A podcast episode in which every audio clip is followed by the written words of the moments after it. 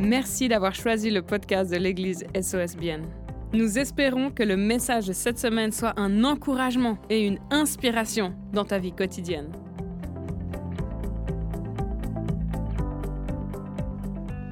Vous avez certainement déjà entendu parler de Saul, qui plus tard est devenu Paul. N'est-ce pas? D'accord? Je vais parler de Saul et de Paul ce soir. C'est le même personnage, d'accord? Il y a eu un avant et il y a eu un après. En fait, Saul, c'était vraiment un homme qui était extrêmement zélé, qui était passionné par sa foi juive, en fait. Et puis, c'était une passion qu'il avait. Il était, parmi sa génération, c'était certainement un des, plus, un des plus engagés, un des plus passionnés, un des plus zélés, comme nous le montre la Bible. Et la première fois dont on entend parler de lui dans la parole de Dieu, en fait, dans le Nouveau Testament, c'est quand Étienne, un disciple de Jésus, se fait lapider parce qu'il a prêché l'évangile. Et en fait, Saul, cet homme dont on va parler ce soir, il se trouve là. Et puis en fait, il, il déleste les autres de leurs habits en disant eh, Viens, moi je te donne un coup de main, vu que tu vas, tu auras besoin de tes deux mains pour lapider, je vais mettre seulement vos habits ici, je vais les surveiller. Et puis il a participé en fait à ce meurtre, à cette exécution, juste là, de quelqu'un qui était innocent. Et c'est la première fois qu'on entend parler de lui à ce moment-là. Et comme je l'ai dit, c'était vraiment quelqu'un qui était hyper engagé. Il avait vraiment envie de faire la différence dans la foi qui suivait. Et on voit notamment dans Galates 1.13, c'est lui qui parle bien après, bien plus tard, il dit, vous avez d'ailleurs entendu parler de mon comportement autrefois dans le judaïsme, je persécutais à outrance l'Église de Dieu, je cherchais à la détruire. Et puis, en fait, il était, il était vraiment respecté dans son milieu. Il, était même, il avait même l'approbation de ses supérieurs, il avait même l'approbation des chefs religieux qui lui donnaient des mandats pour aller mettre en prison des chrétiens qui se trouvaient au loin. Et le texte principal qu'on va lire aujourd'hui, c'est en fait une de ces croisades de, de Saul, alors qu'il, qu'il avait demandé un visa pour aller jusqu'à Damas, parce qu'il savait que là-bas, il y avait ces fameux gens qui suivaient la voie, la voie du Seigneur, qui croyaient dans un, dans un homme qui pour lui était mort, mais que c'était simplement une rumeur qui était en train de partir et et de s'enflammer. Et puis, en fait, il était en route de Jérusalem à Damas, et voilà ce qui s'est passé. Dans Acte 9, 1 à 6, c'est le texte principal ce soir qu'on va lire. Cependant, Saul, respirant encore la menace et le meurtre, quand les disciples du Seigneur se rendit chez le souverain sacrificateur et lui demanda des lettres pour les synagogues de Damas, afin que s'il trouvait des partisans de la nouvelle doctrine, hommes ou femmes, il les amena liés à Jérusalem. Comme il était en chemin, et qu'il approchait de Damas, tout à coup une lumière venant du ciel resplendit tout autour de lui. Il tomba par terre et il entendit une voix qui lui disait Saul, Saul, pourquoi me persécutes-tu? Il répondit Qui es-tu, Seigneur? Et le Seigneur dit Je suis Jésus que tu persécutes. Il te serait dur de regimber contre les aiguillons. Tremblant et saisi d'effroi, il dit Seigneur, que veux-tu que je fasse? Et le Seigneur lui dit Lève-toi, entre dans la ville et on te dira ce que tu dois faire. Et c'est incroyable, vous savez, la Bible nous dit que ce moment, il se passe quand le, quand le, quand le soleil il était haut dans le ciel, quelque part, quand la lumière du ciel, la lumière du soleil, la lumière naturelle était la plus forte, la plus chaude de la journée. Et même que probablement qu'au Moyen-Orient, quand le soleil il est tout en haut dans le ciel, il fait déjà bien chaud et il fait déjà bien lumineux. Vous êtes d'accord? Mais la Bible nous dit qu'à ce moment-là, il y a une lumière encore beaucoup plus puissante qui l'a ébloui et qui l'a terrassé à terre, qui l'a éjecté de son cheval. Les grands théologiens diront, mais Tim, ne pas parler de cheval, mais les historiens disent qu'il se déplaçait à cheval, d'accord? Et il était terrassé à terre, en fait. Je ne pense pas qu'il faisait du jogging. Je pense qu'il se déplaçait, c'était des heures et des heures. Je crois que c'est cinq heures de voiture, hein, Jérusalem à Damas. Donc, probablement qu'ils étaient à cheval ou à chameau, mais probablement à cheval, d'accord? Et on voit qu'ils ont été terrassés, qu'il a été terrassé à terre et qu'une lumière beaucoup plus brillante que le soleil lui-même l'a arrêté et l'a même aveuglé, nous dit la parole, d'accord? Et, c'est drôle en fait d'un gars qui, qui pensait lui-même être au zénith de sa carrière de pharisien, qui était respecté à cause de son zèle, sa passion, à un moment où le soleil est à son zénith. En fait, le gars, il pensait, il était sûr, il était, il était super convaincu que sa façon de voir les choses, sa façon de vivre la foi, c'était la seule qui était juste. Il était hyper imbu de lui-même, il était très orgueilleux, il était, il, était, il, était convaincu que sa façon de voir les choses, sa vie, elle était juste et que les autres avaient tort. Et là, alors que la lumière, elle ne peut pas briller plus fort, il y a une lumière qui l'éblouit et qui le terrasse par terre. Quelque part, nous, des fois aussi, on pense que la lumière que nous, on a, ou notre compréhension, c'est des fois la meilleure. Amen. Mais Jésus, c'est lui la lumière qui brille plus que toutes les autres. La lumière de Jésus, elle brille plus fort que n'importe quelle religion qui a été fabriquée par l'homme. Elle brille plus fort que n'importe quel humanisme ou n'importe quelle idéologie que les hommes essayent de fabriquer. Jésus va toujours briller plus fort. Jésus va toujours confondre la sagesse des hommes. Amen. Et c'est exactement ce qui s'est passé là. Il a été terrassé. C'est dans le naturel que ça s'est passé, mais également dans le spirituel. Lui qui pensait voir, lui qui pensait comprendre, il est devenu aveugle. Amen. Est-ce que ce n'est pas extraordinaire ce qui s'est passé sur ce moment-là C'est impressionnant. On ne souhaiterait pas que ça nous arrive, mais c'est comme ça que Jésus a sauvé Paul, a sauvé Saul qui est devenu Paul. Et c'est ma prière, les amis, que des personnes dans la ville de Bienne ici, qui sont peut-être des saules et qui aujourd'hui ont l'intention de persécuter l'Église ou qui ne veulent rien savoir de cette foi, puissent eux aussi quelque part être trouvés par Jésus. Amen. Alors que eux ne le cherchent pas, comme Saul ne le cherchait pas, Jésus l'a cherché et Jésus l'a trouvé. Amen. Est-ce que c'est pas magnifique? Et vous allez me dire, mais Tim, moi, moi je persécute personne. Pourquoi est-ce que je devrais être éjecté de mon cheval? Pourquoi je devrais être ébloui par cette lumière glorieuse de Jésus-Christ?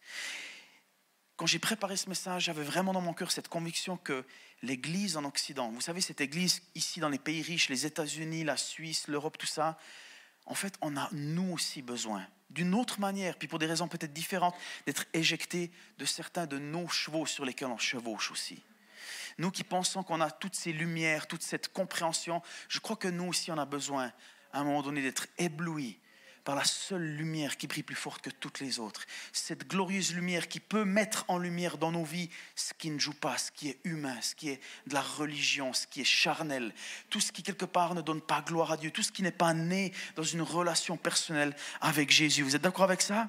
Et ça, c'est vraiment ma prière. Psaume 139, 23, 24, c'est notre prière ce soir. Comme David disait, examine-moi, ô Dieu, et connais mon cœur Paul, il n'a pas invité ça, mais nous, on peut l'inviter ce soir. Amen. Mets-moi à l'épreuve, connais mes pensées, regarde si je suis sur une mauvaise voie et conduis-moi sur la voie de l'éternité. C'est ma prière, les amis. Nul d'entre nous n'est parfait. Et parfois, on a des idées reçues, on a encore des convictions qui ne sont pas celles du Seigneur. Et je crois qu'on a besoin, nous, ici, dans un pays matérialiste, individualiste, où on, on va des fois même à l'église le dimanche et c'est une case dans notre programme, une case dans notre vie. Mais c'est pas, on ne laisse pas cette lumière de Jésus-Christ vraiment pénétrer la totalité de qui on est. On aime bien garder nos ambitions, nos carrières, nos, nos hobbies à nous. Et puis nos convictions à nous, des petites bagarres théologiques comme ça. Mais je crois que quand la lumière glorieuse de Jésus-Christ, elle vient illuminer notre vie, on verra ce qui en nous encore doit être soumis et puis amené à l'obéissance de Christ. Amen? Vous croyez ça? Et c'est vraiment ma prière ce soir pour notre Église, pour l'Église en Occident, c'est que Jésus puisse faire briller cette glorieuse lumière, cette puissante lumière qui peut mettre en évidence, qui peut, mettre, qui peut souligner dans nos vies ce qu'on doit encore lui remettre. Là, on a besoin de se repentir, encore de demander pardon parce qu'on a gardé des choses égoïstement, des ambitions qui sont les nôtres et qui ne sont pas forcément celles du Seigneur. Amen. Et en fait, dans ce passage d'acte 9 que j'ai lu, on voit juste une petite partie de ce que Paul a vécu. Dans d'autres parties de la Bible, notamment plus loin dans le même chapitre, on voit un petit peu plus de détails. Et dans Acte 9, 27, ça c'est quand Barnabas, celui qui après va baptiser Paul, il le ramène à Jérusalem et il va le présenter aux apôtres. Il est dit, alors Barnabas le prit avec lui, le conduisit vers les apôtres et il leur raconta comment sur le chemin, Saul avait vu le Seigneur. Souvent, on s'arrête à cette lumière éblouissante, mais en fait, il s'est passé bien plus que ça dans ce moment-là, qui n'est pas décrit dans le premier passage. Et Barnabas le dit, Saul avait vu le Seigneur qui lui avait parlé. Et avec quelle assurance il avait prêché à Damas au nom de Jésus. Ou 1 Corinthiens 9.1, c'est Paul qui parle plus tard, en repensant à son expérience du passé, il dit, ne suis-je pas libre? Ne suis-je pas apôtre? N'ai-je pas vu Jésus-Christ, notre Seigneur? Ou encore 1 Corinthiens 15.8, après eux tous, après tous les autres qui ont été sauvés, il parle de tous ceux que les apôtres, les autres disciples qui ont été sauvés avec Jésus. Il m'est apparu, Jésus m'est apparu à moi aussi, c'est Paul qui parle, comme un enfant né hors terme. Et puis ce qu'on peut comprendre ici quand on lit ces différents passages, c'est que ce n'était pas juste une lumière, ce n'était pas juste une expérience surnaturelle. Paul ou plutôt Saul qui est devenu Paul, a rencontré Jésus-Christ. Il a eu une rencontre personnelle avec Jésus. En fait, l'histoire de Saul qui part de Jérusalem jusqu'à Damas, en fait, c'est l'histoire de la religion, du légalisme qui rencontre une personne, qui rencontre une vraie relation. C'est ça l'histoire. Et tellement de gens encore dans nos églises vivent une vie, une foi religieuse à travers des préceptes, à travers des, règles qu'ils essayent de mettre en pratique afin, si possible, de décrocher un sourire ou une faveur de la part de Dieu. Mais ici, on voit que quelqu'un qui était zélé, qui, même ailleurs, vous verrez, Paul le dit, qui respectait la loi à la lettre. Ce n'était pas suffisant. On voit que c'est la religion, le légalisme qui rencontre une relation. C'est l'intellect, c'est sa justice propre qui rencontre la sainteté de Dieu, qui rencontre la grâce de Dieu. Amen? Et on voit en fait que c'est l'orgueil qui rencontre aussi la sagesse et puis, et puis la sainteté de Dieu au point qu'il est éjecté de son, de son cheval et qu'il est terrassé à terre. Amen? C'est ce qui est arrivé justement à Saul. Et en fait, c'est l'histoire de Saul qui est devenu Paul. Et ça peut être ton histoire, ça peut être mon histoire. Si on laisse la lumière de Jésus-Christ nous, nous illuminer, si on laisse sa puissance nous transformer, si on s'ouvre, si on est vulnérable et si on lui demande Seigneur, s'il te plaît, ça ne doit pas forcément être imposé comme ça l'a été ici, ça peut être invité. Amen.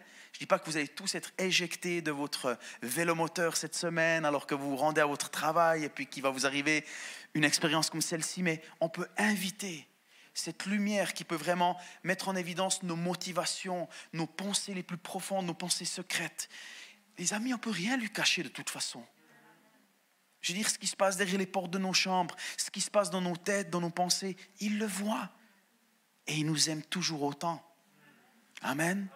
Souvent, l'amour des gens, il est conditionné par ce qu'ils pensent de nous, par notre réputation, par ce qu'on a fait ou pas fait pour eux. Les amis, Dieu connaît toutes choses de toi. Chacune des pensées impures, chacune de tes jalousies, chacune de tes pensées orgueilleuses, il les connaît et pourtant son amour est le même. Amen. On a besoin de cette lumière. On a besoin de cette glorieuse lumière qui brille plus fort que n'importe quelle philosophie, que n'importe quel humanisme, que n'importe quelle idéologie qu'on voit que le monde est en train de fabriquer autour de nous. Quand on essaye de bricoler de la morale humaine, Jésus est la réponse. Jésus est celui qui brille plus fort. Jésus est celui qui va mettre en lumière la sagesse des hommes et qui va la confondre. Amen. C'est Jésus qui le fait.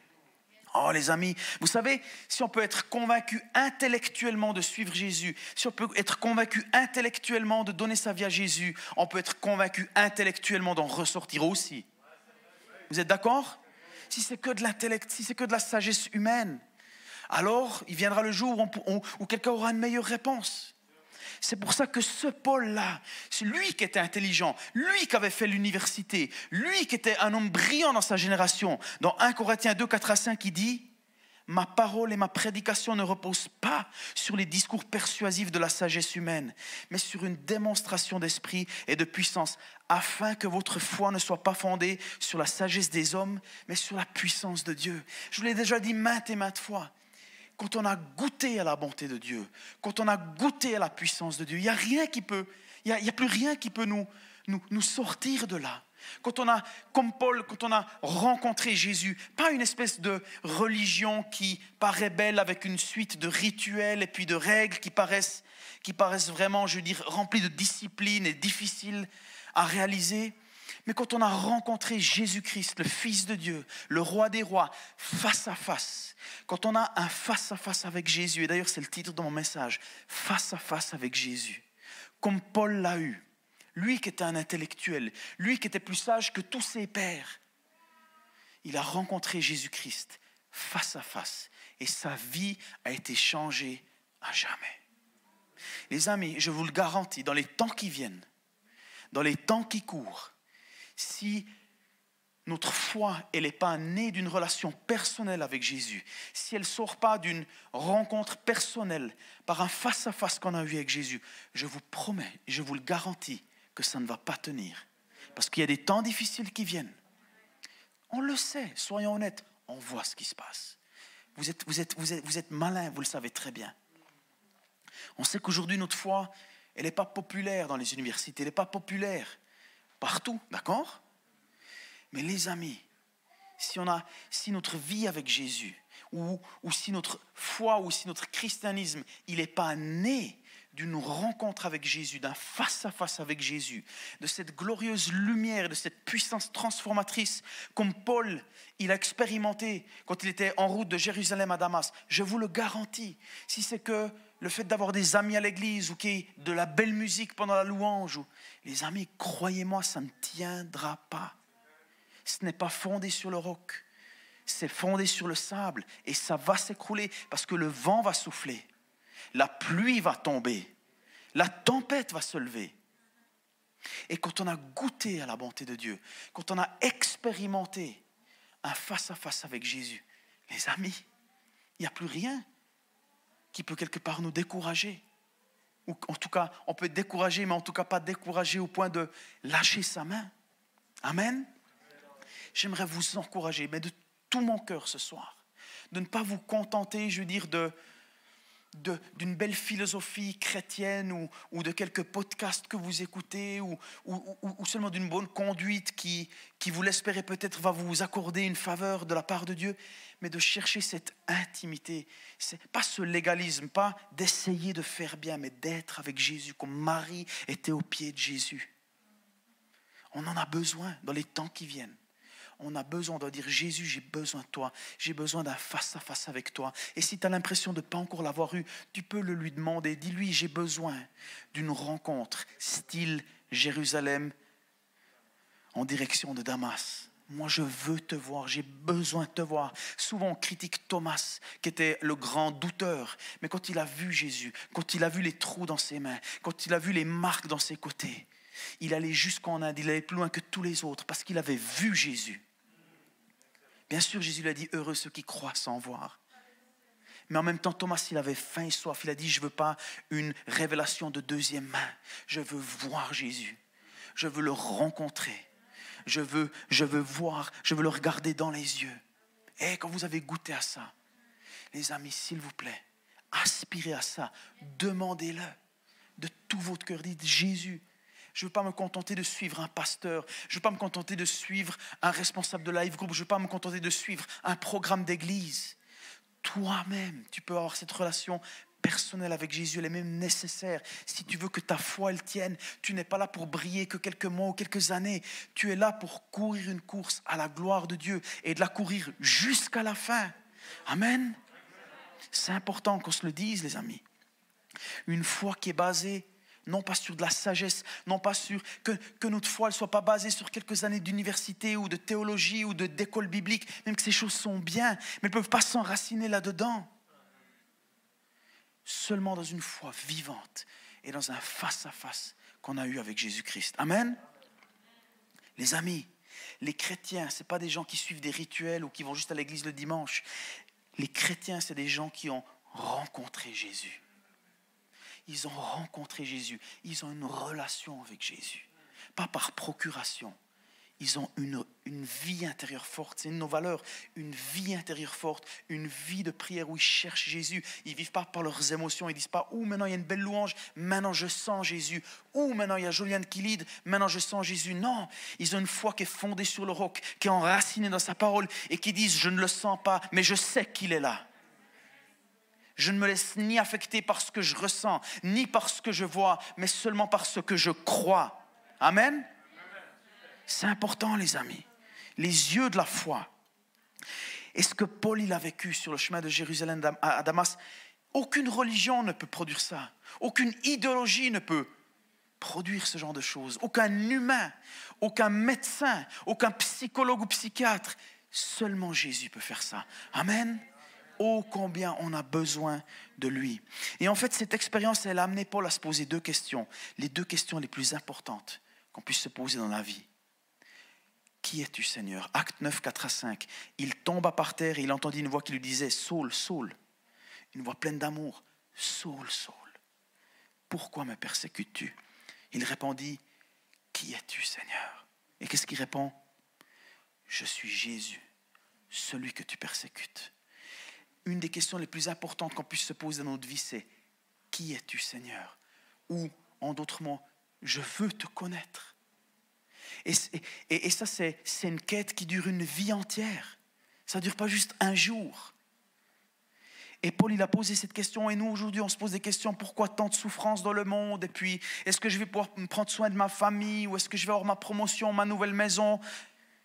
Alors qu'il y a des questions qui comptent plus que d'autres. Seigneur, qui es-tu vraiment?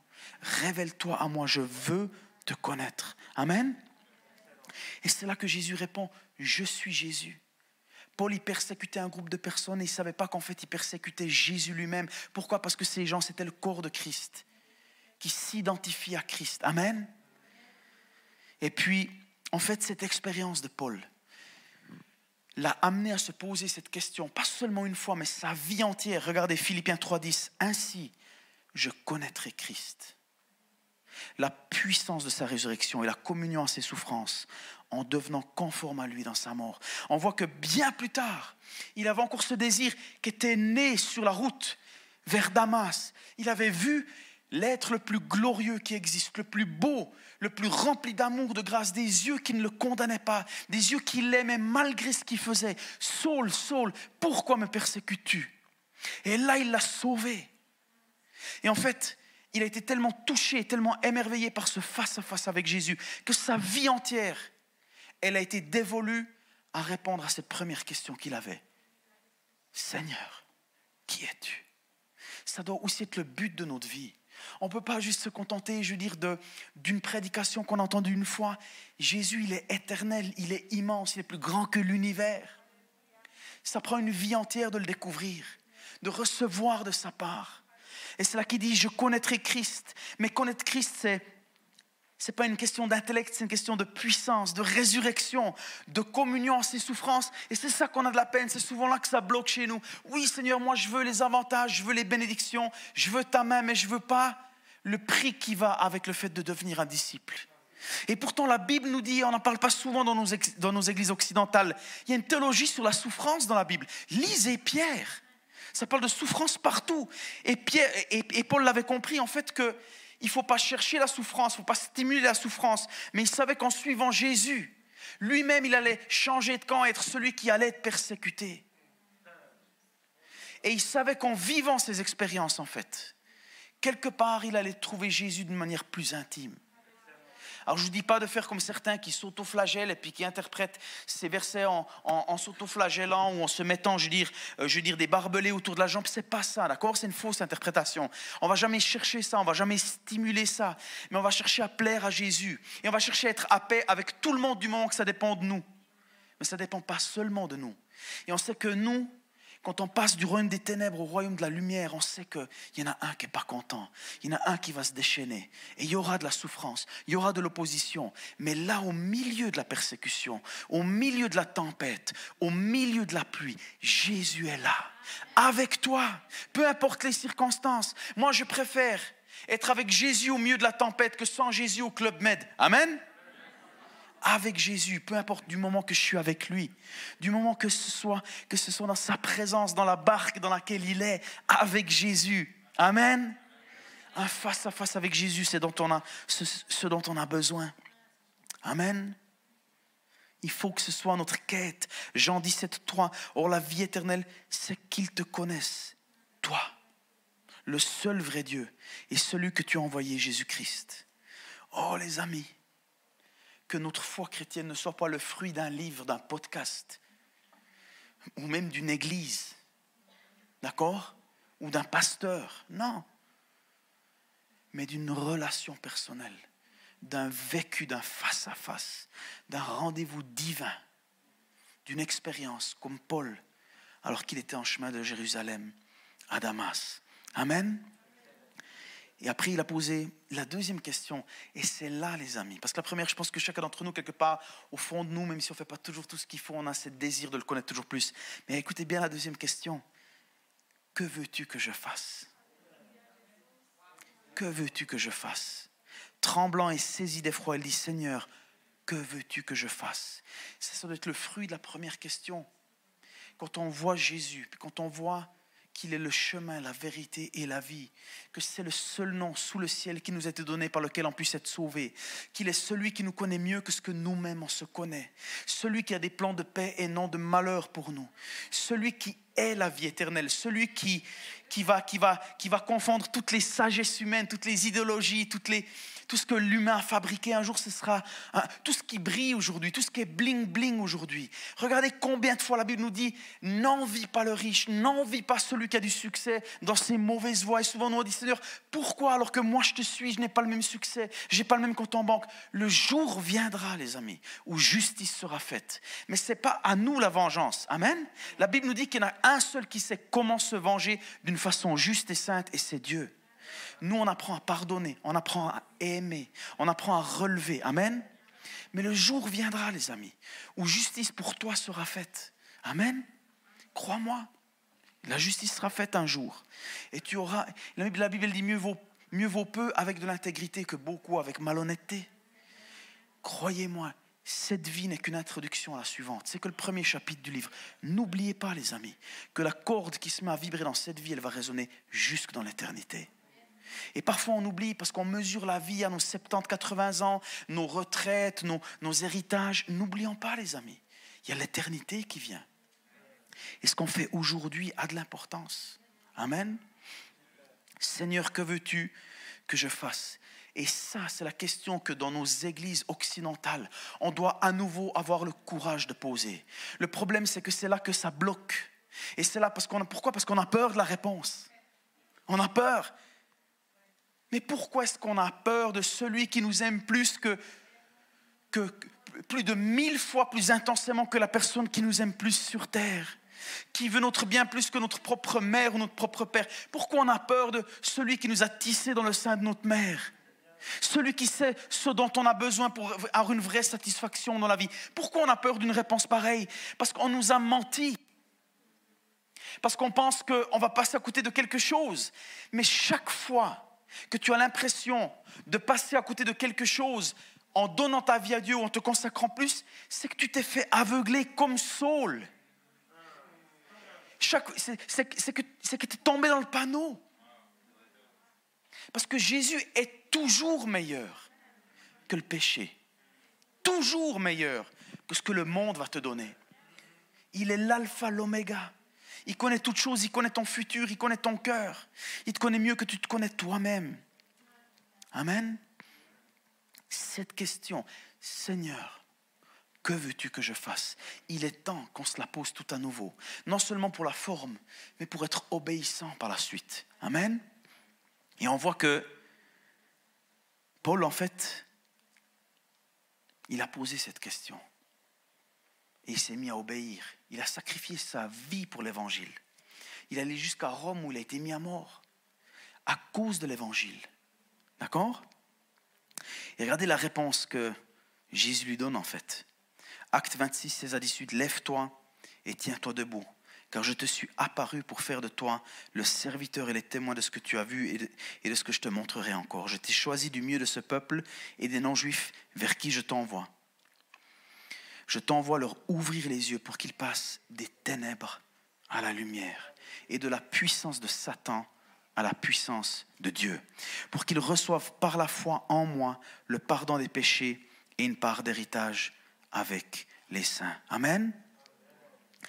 La bonne nouvelle, les amis, c'est que souvent quand on répond à cet appel avec de l'obéissance, il y a un fruit, pas un fruit temporaire, pas un fruit qui va disparaître, tu penses vraiment que quand tu seras sur ton lit de mort, tu voudras encore juste voir un extrait bancaire ou bien faire vrombir ton V8 ou, ta Tesla, j'en sais rien, elles font plus de bruit, d'accord?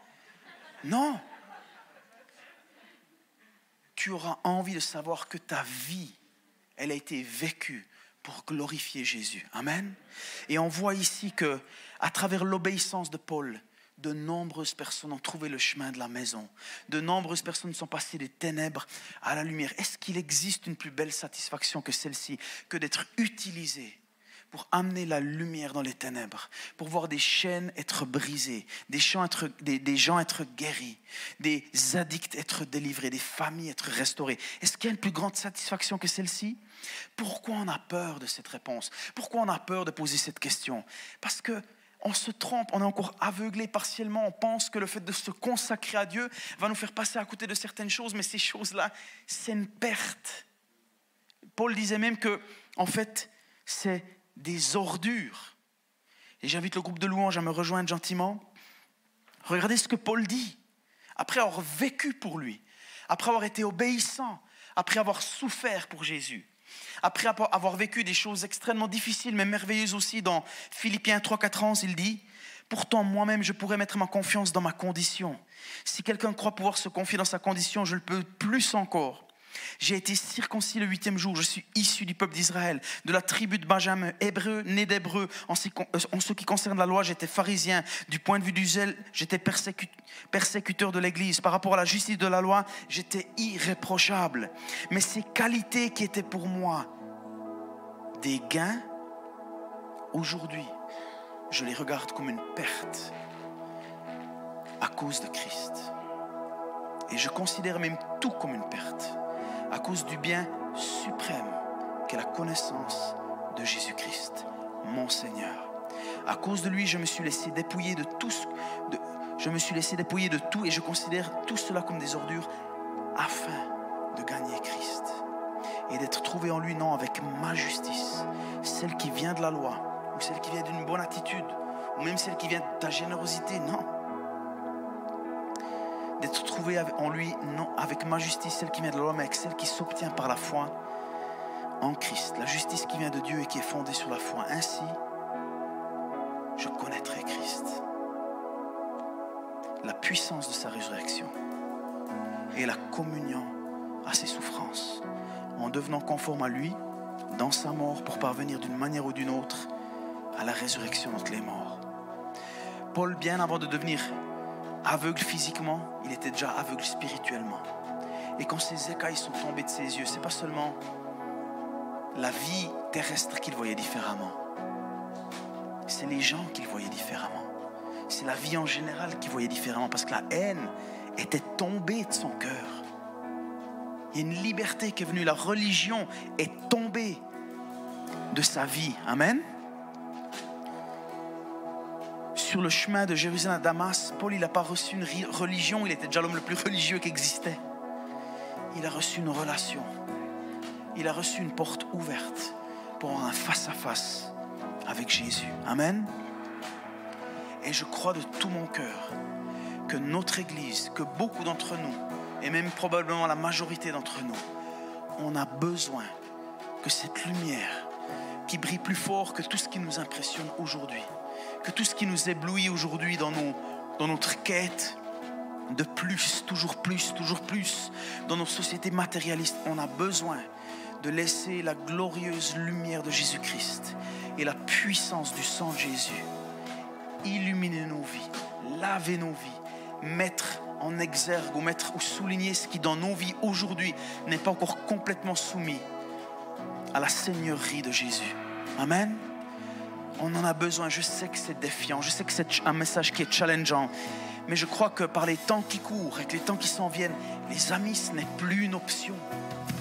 Si on n'a pas cette expérience du chemin de Damas, si on n'a pas cette révélation de Jésus-Christ, si on n'a pas un vrai face à -face avec Jésus, notre foi ne tiendra pas elle ne, résistera, pas à l'épreuve du temps.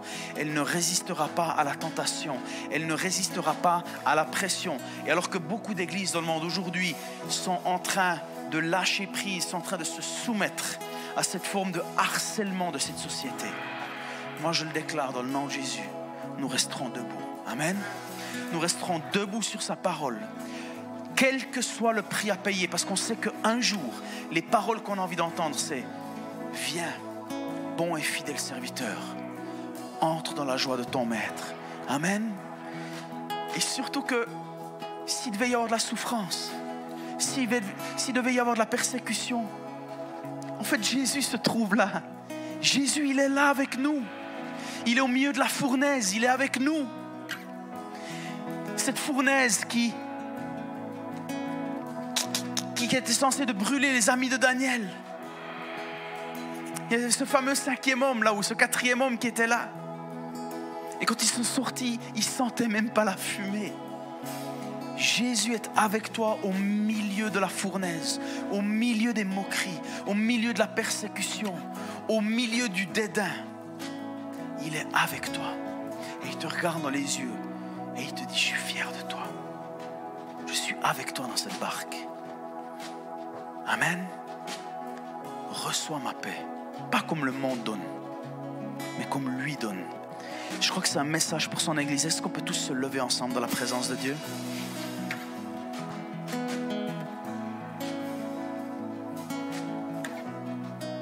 Certains d'entre nous, les amis, on a besoin d'être éjectés de notre cheval de supériorité, éjectés de notre cheval de l'égoïsme, éjectés de notre, de notre cheval de l'orgueil, éjectés de notre cheval de religion.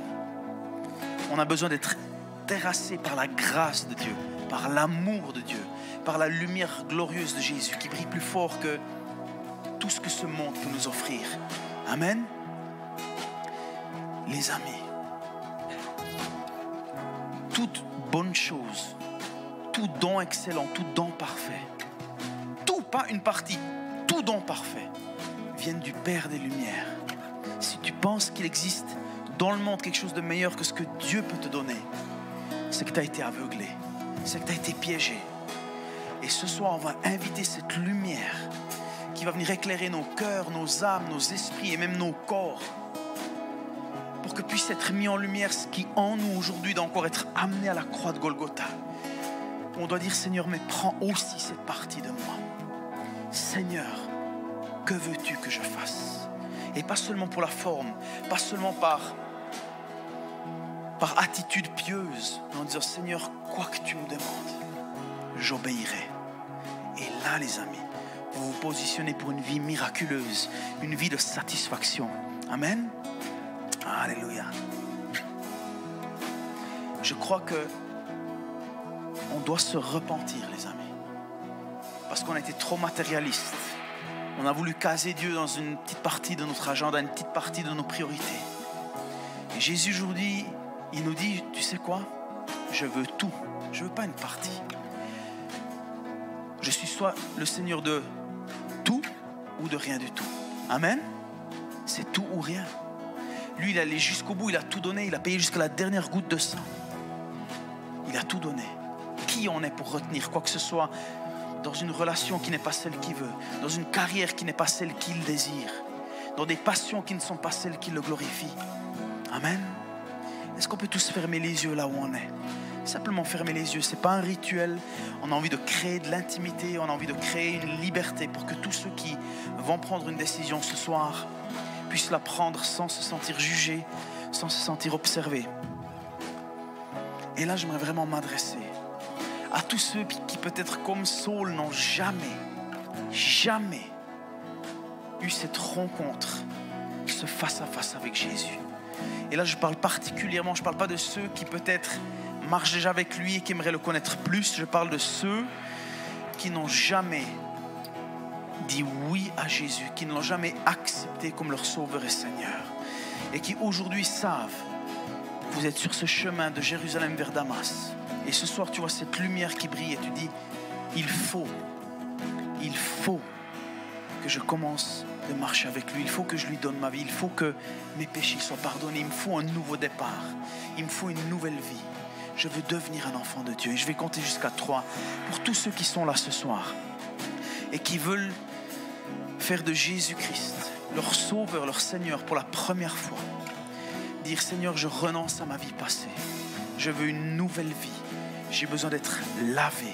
J'ai besoin d'être pardonné. J'ai besoin d'être restauré. Fais de moi ton enfant.